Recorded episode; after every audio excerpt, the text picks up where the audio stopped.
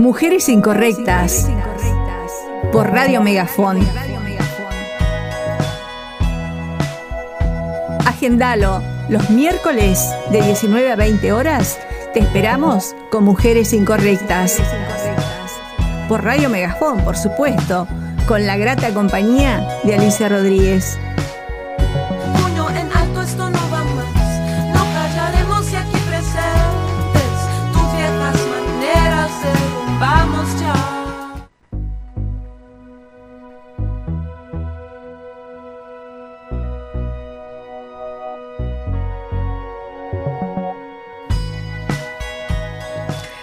Hola gente linda, buenas tardes, bienvenidos y bienvenidas a un programa más de Mujeres Incorrectas. ¡Qué felicidad! ¡Una alegría! Por fin nos encontramos. Frank, tanto tiempo. Hola Ali, tanto tiempo. ¿Cómo va todo por ahí? la audiencia. todo bien, recuperándome. Bueno, primero que nada, saludos a todos, a todos los que me están escuchando en Argentina y fuera de Argentina realmente este, los extrañé un montón. Quiero, quiero informarles que estuve enferma, estuve un poquito enfermucha, eh, una pequeña gripe y bueno, no pude estar en el programa, que lo lamentaba con todo el alma. Eh, pero bueno, gracias al, al, doctor Juan Vargas, que nos está escuchando en estos momentos, le agradezco mucho porque realmente me sacó a flote en unos días. Estoy bárbara. Bueno, y saludar a toda esta gente, a, todo, a todos los que nos están escuchando, a toda nuestra audiencia, que cada día es más grande. Realmente me, halaga, me, me, pone muy feliz, muy feliz. Gente hermosa, ¿cómo, ¿cómo lo han pasado? ¿Cómo están en esta, en esta semana? Arrancó agosto y ya, ya se termina y viene la primavera. Estoy apuradísima que llegue la primavera, realmente.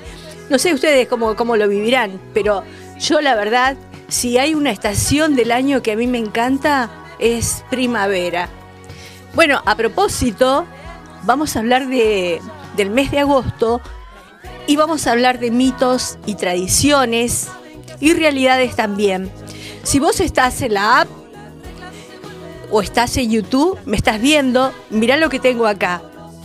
Fíjate lo que tengo acá. Esta bebida de los dioses, de los dioses, la caña con ruda.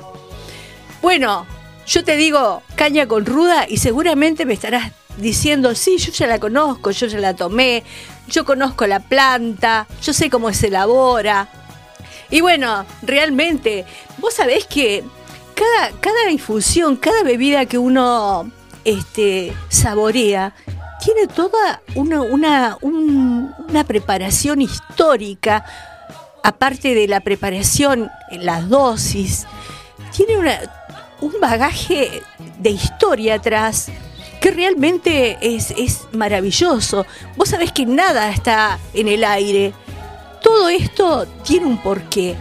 Todo tiene una tradición, todo tiene un mito, todo tiene una leyenda y todo tiene una realidad.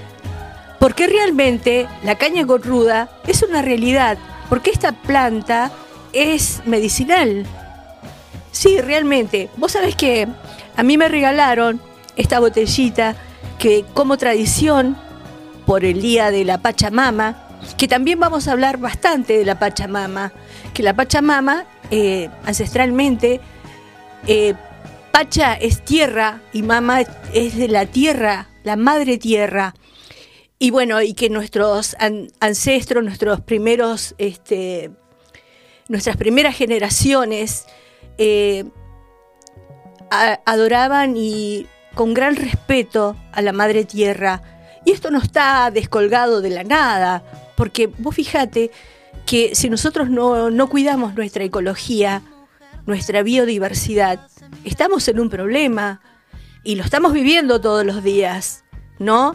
Con los derrumbes, esos fríos enormes, esas lluvias enormes, esos, este, esas grandes corrientes del, río que, se desembocan, que, crean eh, graves catástrofes, esas lluvias, es justamente por, por no cuidar nuestra madre tierra, es porque no estamos haciendo lo que realmente se debe hacer, cuidar la ecología, la biodiversidad, cuidar nuestra flora y nuestra fauna, y que eso repercute en la sociedad, repercute en, el ser humano, en los hombres, en las mujeres, en los niños, porque sí, realmente no cuidamos nuestra forestación, vamos a tener un montón de problemas climáticos, un montón de, enfermedades. Eh, nuestros animalitos, nuestros animales van a perder su hábitat y así un montón de cosas que podemos ir viendo.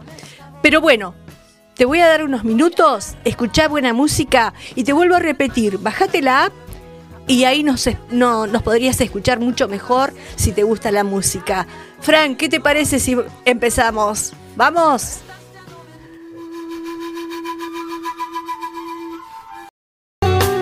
Bueno, como te comentaba, la ruda macho o, la, ruda hembra son plantas este, ancestrales medicinales que este, forman la caña con ruda. Bueno, mira, realmente me encantaría tener a mi amiga Miriam y al ingeniero Rafa en estos momentos, porque ellos sí que saben de plantas. Eh, aprovecho de enviarte un saludo, Miriam. Bueno, mira, te cuento que esta planta es mediana, eh, encontrás eh, la ruda hembra y la ruda macho, pero realmente eso es solamente un, mito, porque en realidad esta planta es hermafrodita y tiene pequeñas hojas en, la ruda hembra y pequeñas y más mucho más grandes las hojas de la ruda macho. Que bueno, entrando a los mitos, viste que dicen que tenés que poner una planta a la entrada de la casa y otra a la salida. O a veces dice que tenés que tener una de cada lado. Bueno, eso entra ya en el mito, en la tradición de cada familia. Eh, he, conocido, he conocido personas que, hacen eso y realmente eso entra en la creencia, eh, en, la, en, la, fe, eh, bueno, en lo ancestral, digo yo, porque ¿quién no, no lleva algo de, de los abuelos, de la tradición? Y realmente la realidad de, esta, de esta bebida, de, esta, de este medicamento, porque realmente es un medicamento, em, es que te cura, es que te cura de varias enfermedades. Em, te cura el estómago, em, también de algunos cólicos, es depurativa, es muy buena para la piel también. Y bueno, y así vamos a encontrar muchísimas cosas más que seguramente el laboratorio eh, van a descubrir muchísimas cosas más. Pero bueno, yo de eso te digo, te hago una síntesis. Después vamos a verlo bien, este, eh, de qué se trata. Eh, te decía que en primero de agosto es la tradición de la Pachamama, de la Madre Tierra. Y que bueno, y este brebaje se prepara en, un mes antes, en julio, y el primer día de, madrugada, la mañana temprano, se, beben. Algunos dicen que son tres sorbos, otros dicen que siete. La realidad, como siempre te digo, la realidad es que justo fue un día lunes y teníamos que trabajar y mucho, mucho no podíamos tomar, ¿no es cierto? Pero lo podés hacer cuando vuelvas a la casa, que estás tranquilo, que estás en tu casa. Así que eh, eso sería uno de, los mitos, ¿viste? De las leyendas. Y que realmente eh, yo creo que, sí, que, es realidad porque esta, esta hierba se puede tomar con agua. Antiguamente en nuestros pueblos mapuches la, preparan con agua, con agua hirviendo, como si fuera un té, ¿viste? una infusión. Y realmente eh, logra curar muchas personas. Bueno, y un poquito más te voy adelantando que esto ocurre, no ocurre porque sí. Antiguamente, este, históricamente, ocurría que las grandes poblaciones ancestrales, que vos sabés que no, no, en esa época no, no había médicos ni nada que se le parezca, pero sí estaban esas personas que estaban preparadas y que conocían cada medicamento, cada, cada hierba, cada hojita, eh, y bueno, ¿qué pasaba? en esa época, cuando llegaba agosto, había un cambio de clima tremendo. Y morían muchos animales, y morían muchas personas. Acordate que en esa época las personas se morían de fiebre, se morían de, una gripe, de, de, una fractura. No, no existían los médicos, o sea, era muy difícil en ese momento. Y bueno, idearon esta, esta, este brebaje, esta bebida, como eh, regalo a obsequio a la Madre Tierra, a la Pachamama, y también como un ruego, como pidiéndole que se terminen, se terminen todas esas, esas desgracias, que la tierra le ofrezca todos los frutos que tiene y que no haya tanta mortandad. Eh, tantas personas, tantos niños que morían en esa época.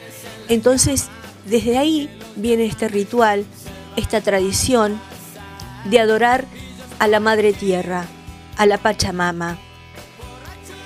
Llegó el día de la Pachamama y como cada primero de agosto, la caña con ruda es un ritual que se hace para agradecer y pedir prosperidad y salud.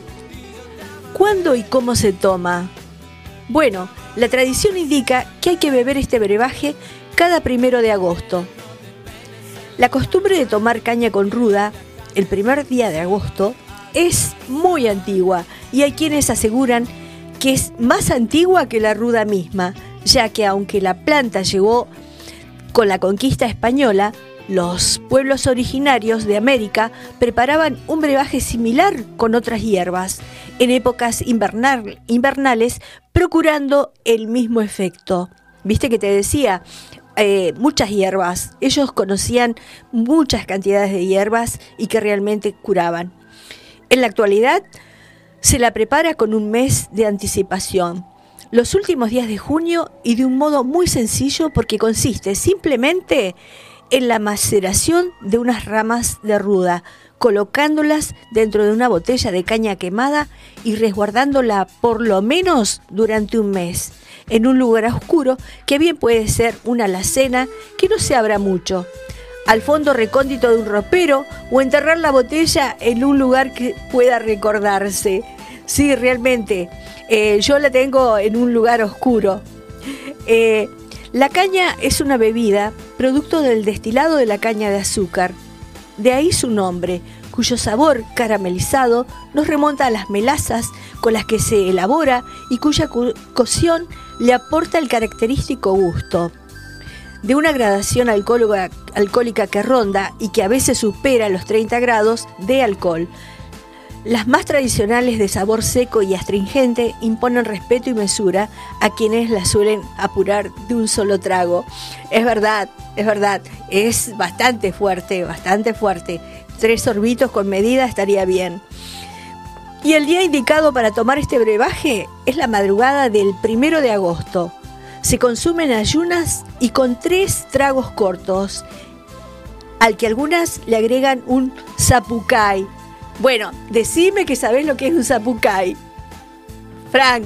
Me suena, me suena como un meme, pero no, sabría decirte. Zapucay es un grito de dolor del pueblo guaraní que acompañaba la caída y muerte de un árbol. Fíjate vos, que cuántas cosas que, que de golpe vamos aprendiendo, ¿no es verdad? Te vuelvo a repetir, Zapucay, grito de dolor del pueblo guaraní que acompañaba la caída y muerte de un árbol. Otros afirman que son siete los tragos y el sentido común indicaría que si es un día laboral, quienes tengan que manejar tendrían que privarse de hacerlo. Eh, sí, es verdad. Yo te comentaba, tocó un día de semana, creo que muchos no pudimos hacer la, tradición, pero lo podés hacer más tarde. Eh, todo entra en, en la fe y en el deseo de, salud y de buena vida que tengas. Existen muchas especies diferentes de ruda, siendo la más común y la que solemos ver en los jardines de nuestro país. A pesar de que la ruda es originaria del sur de Europa y su nombre botánico es Ruda lens explicó el ingeniero agrónomo Norberto Raffo. Le enviamos un saludo a nuestro querido ingeniero Norberto Raffo. Bueno, existen a su vez dos variedades de esta especie, una de hoja ancha a la que le suelen decir ruda macho y otra de hoja fina, que florece un poco más, incluso a la que denominan ruda hembra. Esto no quiere decir que exista un macho o hembra, porque ambas son hermafroditas, es decir, tienen una flor con los dos sexos. Impresionante, realmente cada vez que, conozco más de esta planta eh, me apasiona. Vamos a, a una buena música.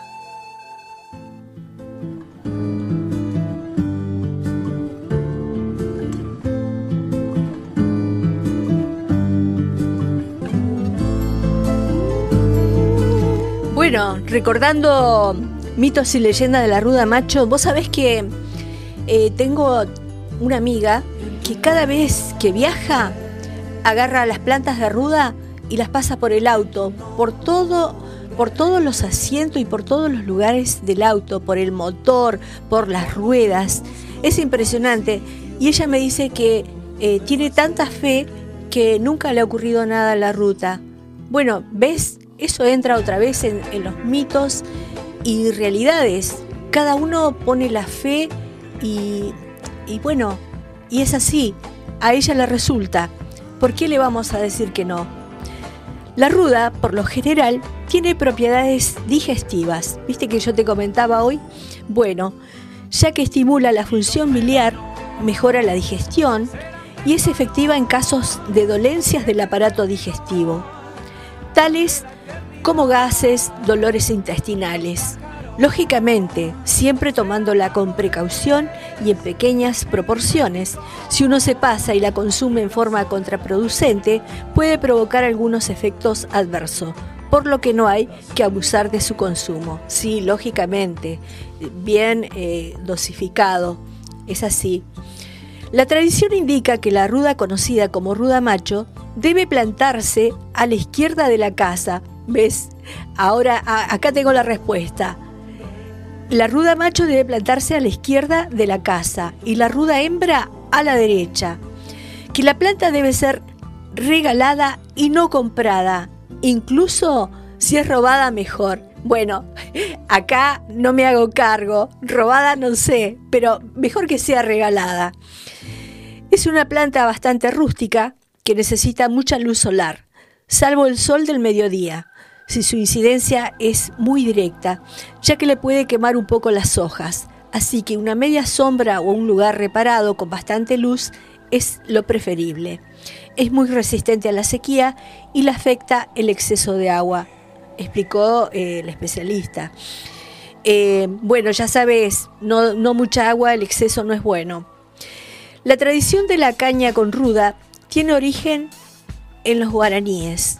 De acuerdo a las crónicas históricas, todos los años en el mes de agosto se producían grandes lluvias que junto al frío estacional provocaban enfermedades epidemiológicas que llevaban incluso a diezmar aldeas enteras. Sí, viste, qué, tragedia, qué barbaridad. Es lo que yo te decía, eh, familias enteras eh, perecían en esta época. Los nativos, para combatir los males, recurrían a sus sabios ancianos que elaboraban un remedio. El brebaje consistía en una mezcla de hierbas con bebidas fermentadas que debían, bebían al comenzar la estación de las lluvias chaqueñas. En tiempos más modernos se incorporó el aguardiente de caña al que sumaron la ruda que también habían traído los españoles.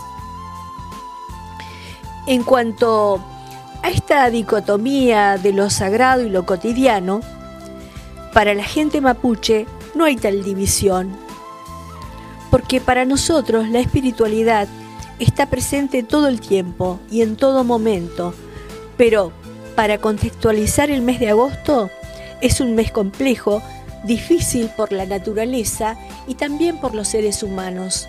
Una época en la que se extreman los cuidados, ya que está terminando el invierno, pero todavía no empieza la primavera.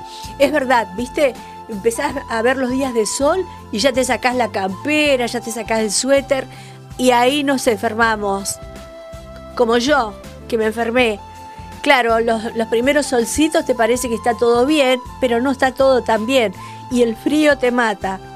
Bueno, el tema de la caña con ruda es algo que viene del norte, aunque se ha extendido por todo el continente. El pueblo mapuche tiene diferentes bebidas ceremoniales, partiendo desde el agua, que es una medicina que la naturaleza nos proporciona, y con ella oxígeno, con todo aquello que tan necesario nos aporta desde el pensamiento al resto de las acciones. Exactamente, ¿qué sería de nosotros si no tuviéramos agua? ¿Verdad? Aparte, nuestra tercer parte de, nuestro cuerpo, del cuerpo humano, está este, compuesta por agua. Existen también bebidas rituales realizadas con trigo, maíz, piñón, que se producen básicamente a partir de hervir los granos, molerlos y continuar hirviéndolos. En algunos casos se le agrega un poco de azúcar. En el caso de la caña con ruda, tengo entendido que es una tradición guaraní. La ruda es la protagonista, no así la caña, porque he escuchado de personas que toman la ruda con agua. Es verdad, es lo que yo te decía hoy, se puede tomar como una infusión, como un té. La ruda, siendo una planta foránea, se ha incluido tempranamente en la espiritualidad mapuche, en los machitún, en la ceremonia de curación. Es una planta considerada como de contra, contra los malos pensamientos, la depresión, la desesperación, contra los parásitos internos y también contra los parásitos mentales y energéticos que existen en la realidad en que vivimos. Y sí, mito, leyenda o realidad, es lo que yo te dije. Eh, es verdad, nosotros siempre estamos buscando eh, apartarnos de la maldad, de las cosas negativas. Y bueno, una, una forma es eh, utilizando esta, esta hierba eh, y este brebaje, esta, esta infusión, teniendo una planta en la casa. Pero ya te digo, eso va en tu deseo, va en tu fe y bueno, no le hace mal a nadie. En agosto es una, una purga natural para poder avanzar hacia la, hacia la primavera, más sanos y más limpios.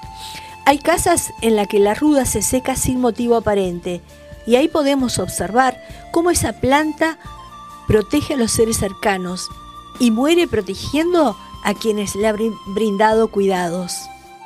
El mundo de la medicina natural es muy interesante, pero también complejo, por eso requiere cambiar la mente y abrir el pensamiento. Entender que hay otras realidades y hay otra forma de ver el mundo. La salud no es solamente física, sino tiene una base y es sobre todo emocional y espiritual. Y la caña con ruda viene a enseñarnos todas esas cosas.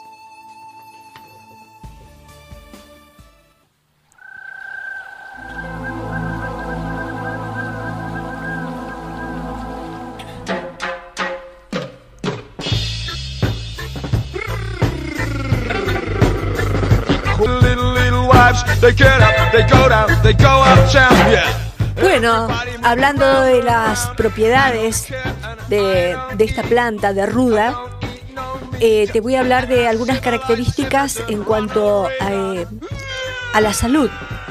La ruda, en su uso interno, calma los cólicos abdominales, ya que tiene propiedades antiespasmódicas es decir, previenen e interrumpen las contracciones involuntarias de los músculos intestinales y además es hemenagoga, ya que estimula la circulación de la sangre en el área de la pelvis y en las mujeres en especial en la zona de los ovarios. ¿Escucharon chicas?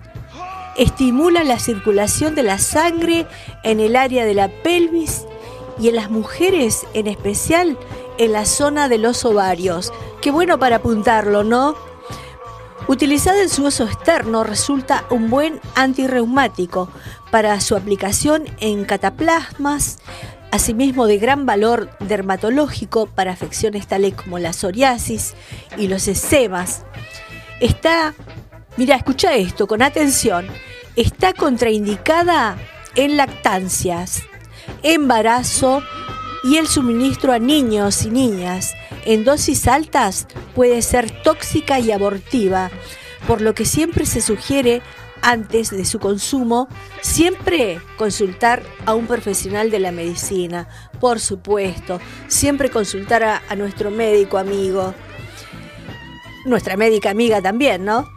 Aunque dicen que tienen propiedades de protección, por lo cual la gente la pone delante de la casa para ahuyentar las energías negativas que pudieran afectarlas, eh, se cree que son consideradas buenas y propicias. Es por la fe de cada persona depositada en ellas. Es lo que te dije en todo momento, parte de la fe. Uno cree que lo que crea realmente, en definitiva, somos lo que, lo que creemos somos lo que somos, la realidad que vivimos.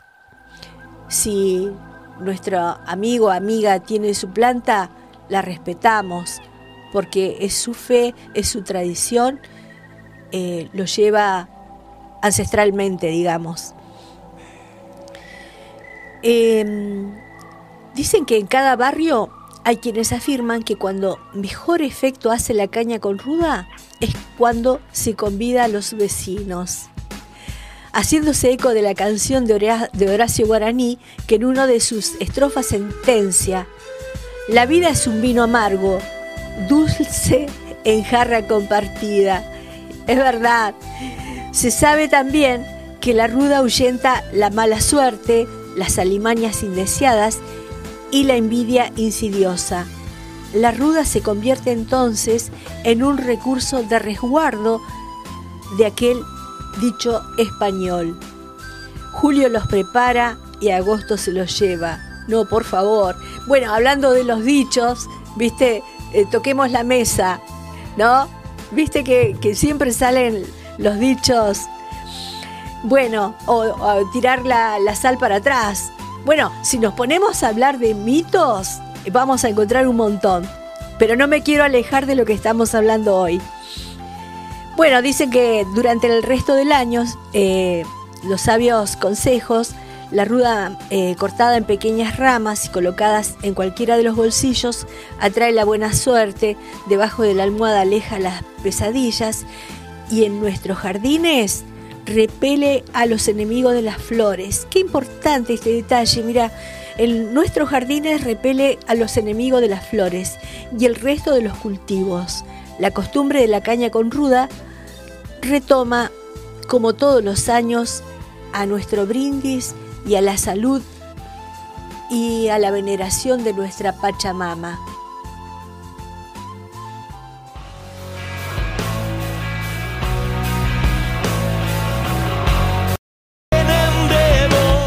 Bueno, volviendo a la tradición este, y a la veneración de, nuestra querida Madre Tierra, la Pachamama, eh, no estamos tan alejados las distintas religiones, eh, las distintas creencias. Es más, en algunos lugares se encuentra lo religioso con, lo ancestral, eh, por ejemplo, venerando a, un santo y también venerando a nuestra Madre Tierra. La Pachamama se la considera la diosa de la Madre Tierra, es una diosa totémica de los incas. Ella se encuentra presente en los animales, tierra, agua, etcétera. Como hoy te decía, toda la biodiversidad, toda la flora y fauna, todos los, eh, los individuos, todas las personas, toda la sociedad entera. Eh, nada está eh, desprendido de lo otro. Esto es una cadena, una cadena de vida. No estamos alejados ni del agua, ni de la tierra, ni de los animales. Todos vivimos juntos. Bueno, también es un pensamiento del movimiento social orgánico entre la sociedad indígena de los Andes centrales de América del Sur. ¿Qué significa la Pachamama? La palabra Pachamama sugiere un pensamiento que asciende fuera del mundo de vista de los órdenes sociales primarios. A partir de la lengua quechua, se compone de dos voces, pacha que infiere tierra y que infiere madre. La comprensión, la comprensión exigente del término para que entonces no es otra cosa que la madre tierra. Para estas órdenes sociales andinas, la Pachamama no es solo la tierra misma, también considerada como un pensamiento cada vez más amplio. Podríamos dar testimonio de que los que entienden como bendición, con la cual se relacionan a través de las ceremonias, la Pachamama es naturaleza, tierra, plantas, agua, todo lo que nos permite vivir estos eventos sociales étnicos son totalmente conscientes de la relación con la Pachamama y el compromiso del individuo con ella. Viste que de golpe, qué cerca que estamos, nos alejamos en la leyenda, en lo ancestral y de golpe volvemos a la realidad. Y la realidad nos grita, nos grita que tenemos que cuidar nuestra tierra, que tenemos que cuidar nuestros árboles, nuestra naturaleza, proteger a los animales, em, no a la depredación, no a la depredación. ¿Qué es la Pachamama? Es en este modo una especie de pureza o punto de convergencia del punto de vista de estas creencias religiosas y sociales. La Pachamama no es solo el planeta, el círculo terrestre, sino que abarca generosamente más la naturaleza está en interminable contacto con el individuo, con quien incluso se asocia a través de diversos medios. Se entiende que la Pachamama protege a las personas y las capacita para vivir como resultado de todo lo que da. Agua, aire, sustento, entre otros. Los hombres, por lo tanto, deben administrar la Pachamama y rendirle tributo. Realmente, realmente es así. Debemos proteger nuestra tierra. La ceremonia de la Pachamama contrasta con la etnicidad y en cada uno de ellos ha cambiado de manera constante. En el pasado, mira, escucha esto, esto es impresionante. En el pasado se mataban los animales para rendirle homenaje. Hoy en día, por otro lado, es relativamente básico sepultar cigarrillos, recipientes de vino, hojas de coca y cosas distintivas como regalo. El ideal es honrar a la Pachamama para que haya buenas cosechas, condiciones de atmósfera positiva, entre otras. Sí, realmente, eh, antiguamente se este, obsequiaba, se rendía homenaje con un animal, matando a, un animal, y realmente comprendieron que eso no era bueno, no, no era este, motivo de, alegría, no era motivo de, pureza, no era motivo de, de crecimiento, porque el ser humano debe ir creciendo, y eso no era distintivo. Entonces, dijeron, ya basta con, matar animales. Y entonces empezaron a ofrecerle frutos, eh, todo lo que cosechaban. E incluso vos sabés que leí por ahí que eh, la bebida esta de caña con ruda la tiraban un poquito a la tierra, a un pocito que se hace eh, en honor a la madre tierra.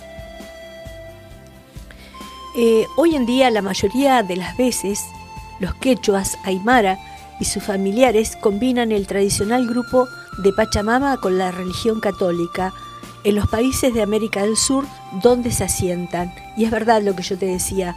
Ahora eh, se ha, creado una comunión que es muy, muy relevante, muy importante. Se respetan. Eso es maravilloso. Respetar, darle lugar al otro.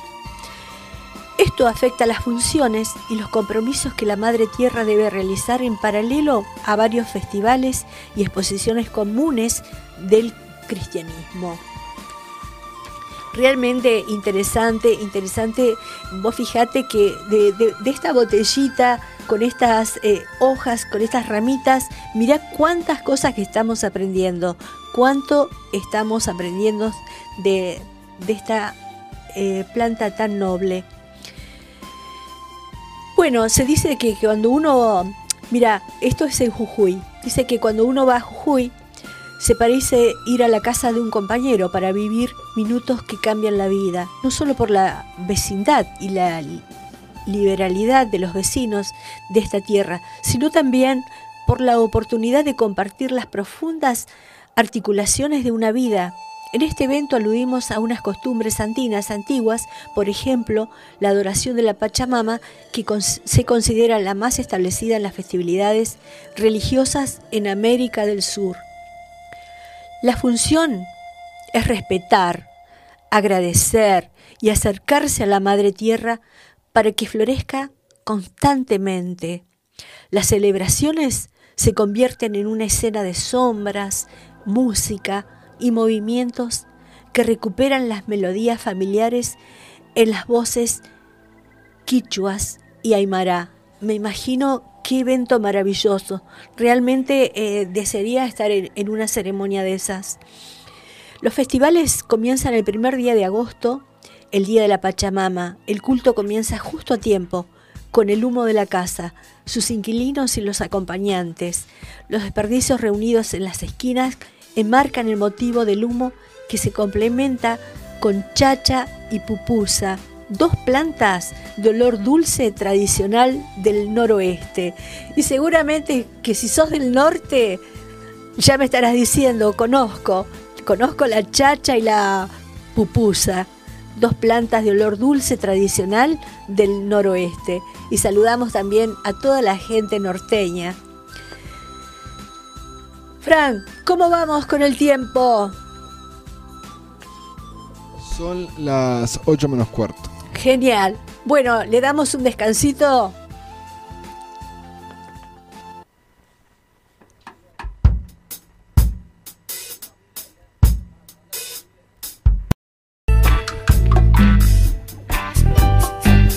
Buenas tardes. Bueno, gente linda, ¿cómo están? ¿Ya se prepararon un tecito, un matecito, un café o un tecito de ruda? Capaz, capaz que sí. Bueno, mira, te voy a contar una, una leyenda de la Pachamama. En cualquier caso, la palabra Pacha designó el periodo de la generación del mundo para luego insinuar aún más al universo de la productividad y la abundancia, especialmente en las áreas del noroeste argentino, Bolivia y Perú.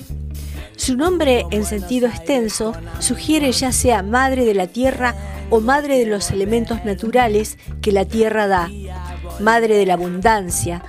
Su inicio comienza a partir del panteón inca y ha trascendido las edades hasta el momento en que la liquidación comúnmente se llama en los distritos recientemente nombrado hasta hoy.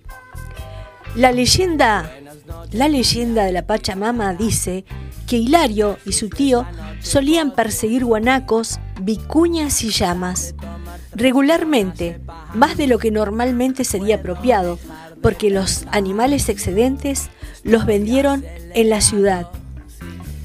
Esto no respetaba la comprensión de que la Pachamama o la Madre Tierra no permitía a los hombres perseguir a sus animales por deleite, y menos a matar a las madres de los grupos de animales.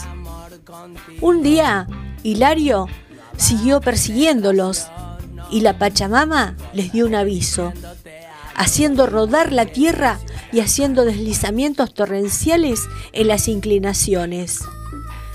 Padre e hijo trataron de garantizarse a sí mismo al borde de la inclinación, pero el burro fue apretado y estaba empujando hacia la orilla para aplastar las fuerzas de Hilario, dejando el buen animal en el vacío, siendo esta la porción esencial de la Pachamama.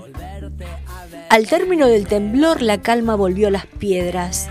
Los aventureros estaban asustados al razonar sobre el asalto en la base del grado, simplemente teniendo sentido de cómo reaccionar ante la prisa para hacer una ofrenda a la Madre Tierra. al fin de calmar su desdén. Se aseguraron un segmento de las cosas que pasaron como ginebra, cocaína y un cigarrillo. Lo atendieron en voz baja, con inconcebible respeto, pidiendo perdón, cosechas extraordinarias y varios animales. Hilario pidió que, que acudieran y seguir adelante. Los vecinos del pueblo hablaron de igual manera con la Pachamama e incluso entregaron una llama en su nombre.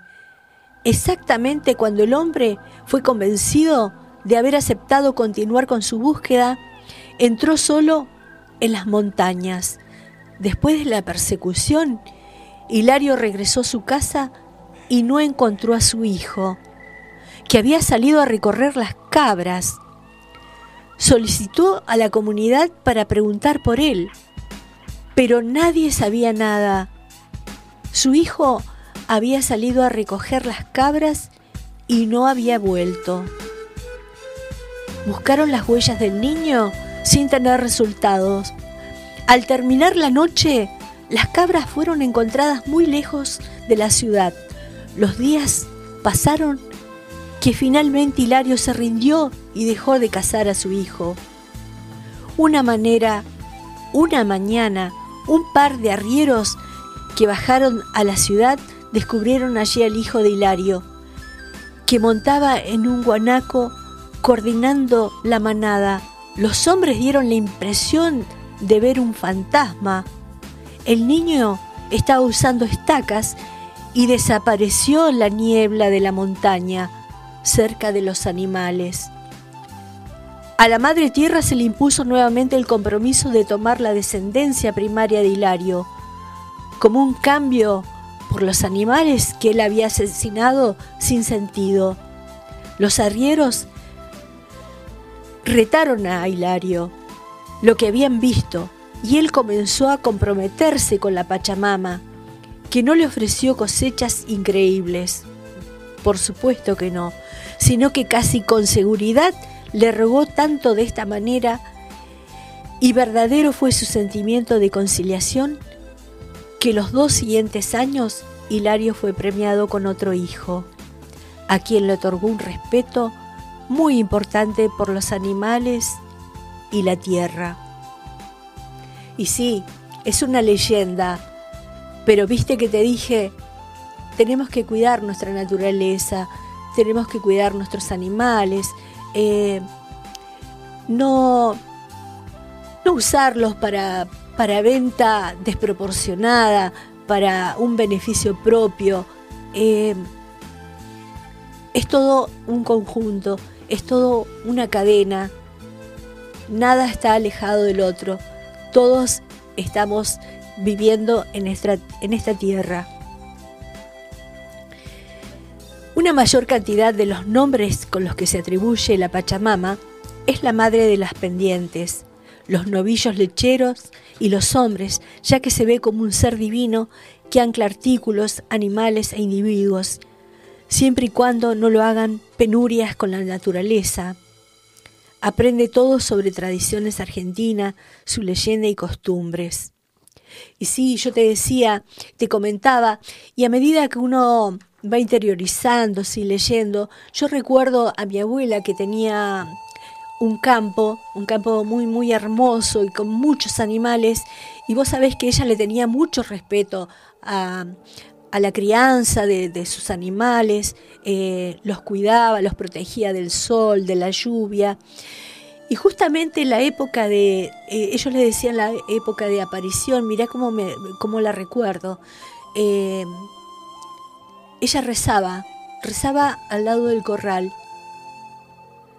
y seguramente, no sé, me imagino que rezaba a Dios, pero tal vez rezaba a la Pachamama. Y bueno, el respeto, el respeto a, todos los seres vivos, que es lo más importante. Bueno, gente linda, gente hermosa, espero que te, haya gustado esta, esta, leyenda, esta información, eh, mitos, realidades de la ruda, eh, esta bebida que mm, realmente eh, ha tenido mucho renombre en estos últimos años. ¿Será que las personas nos estamos haciendo más espirituales? ¿Estamos comprendiendo la realidad de la naturaleza, del lugar donde vivimos? Que debemos apreciar todo lo que tenemos y mm, proteger, proteger a cada, a cada mm, ser vivo, protegernos entre nosotros como sociedad, como seres humanos. Eh, me parece maravilloso, me parece maravilloso que eh, seamos empáticos, eh, que seamos sociables. Y bueno, gente hermosa, creo que, que quedó claro lo que es la ruda del mes de agosto, ¿verdad? Por hoy nada más. Espero verlos en el próximo programa. Frank, nos vamos despidiendo. Gente hermosa, cuídense mucho, quiéranse mucho, vivan bien. La vida es bella. Hasta la próxima.